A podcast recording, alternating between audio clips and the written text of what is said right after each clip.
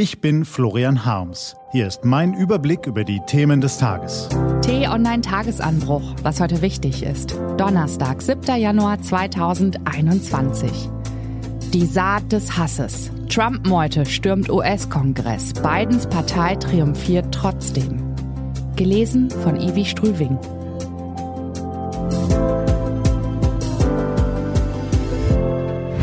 Was war? Amerika ist krank. Es leidet an den Wunden seiner gesellschaftlichen Spaltung und der Mafioso im Weißen Haus hat vier Jahre lang Salz in diese Wunden gerieben. Das Ergebnis haben wir gestern gesehen.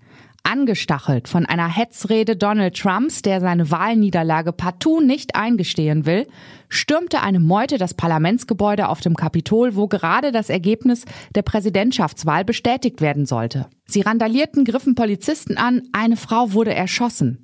Das ist also das Erbe des schlechtesten Präsidenten, den Amerika je hatte. Ein hasserfülltes, vergiftetes Land, in dem die Gewalt alle paar Wochen eskaliert. Kenosha, Los Angeles, Madison, Minneapolis, nun Washington. Eine Spur der gesellschaftlichen Verwüstung. Donald Trump hat zu keinem Zeitpunkt getan, was ein Staatsmann tun müsste. Die Gemüter beruhigen, die rivalisierenden Lager zusammenführen und versöhnen. Stattdessen hat er sich mit dem geifernden Mob verbündet, hat ihn immer weiter angestachelt, hat täglich Lügen und Verschwörungstheorien verbreitet und in verschwurbelten Andeutungen zur Gewalt aufgerufen. Eine Mehrheit der republikanischen Wähler glaubt heute ernsthaft, die Wahl sei gefälscht worden oder zumindest nicht ganz korrekt verlaufen. Dabei gibt es keinen einzigen Beleg dafür. Millionen Menschen haben sich von dem Pinocchio-Präsidenten und seinen rückgratslosen Klakeuren in der Republikanischen Partei ins Boxhorn jagen lassen, und das Ergebnis ist eine brutale Attacke auf das Parlament. Von einem beispiellosen Angriff auf die Demokratie hat der gewählte Präsident Joe Biden gestern Abend gesprochen. In zwei Wochen soll er den Trumpschen Scherbenhaufen übernehmen. Doch sein Amtsantritt wird die kranken Staaten von Amerika nicht schnell kurieren.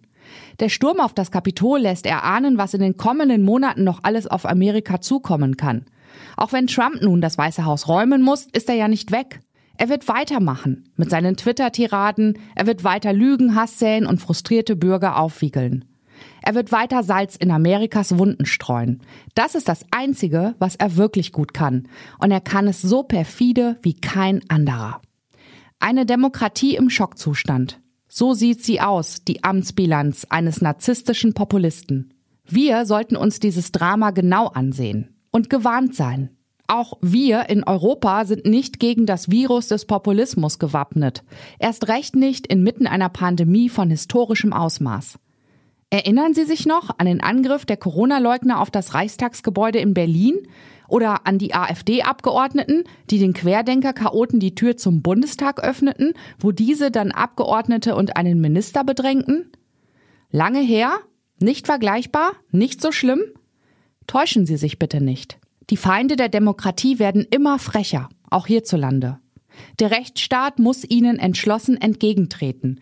Und aufrechte Demokraten müssen sich gegen ihr Gift immunisieren. Das ist mindestens ebenso wichtig wie eine Impfung gegen Corona. Der Angriff auf den Kongress überschattete gestern Abend die politisch wichtigere Meldung. Im amerikanischen Bundesstaat Georgia haben sich die beiden Kandidaten der Demokraten in der Stichwahl durchgesetzt. Damit hat die Partei des gewählten Präsidenten Joe Biden in beiden Kongresskammern künftig die Mehrheit und kann durchregieren. Es ist ein historischer Moment, der Liberale beglückt und Konservative schockiert. Und er bietet dem neuen Präsidenten die Chance, das verwundete Land doch noch zu beruhigen.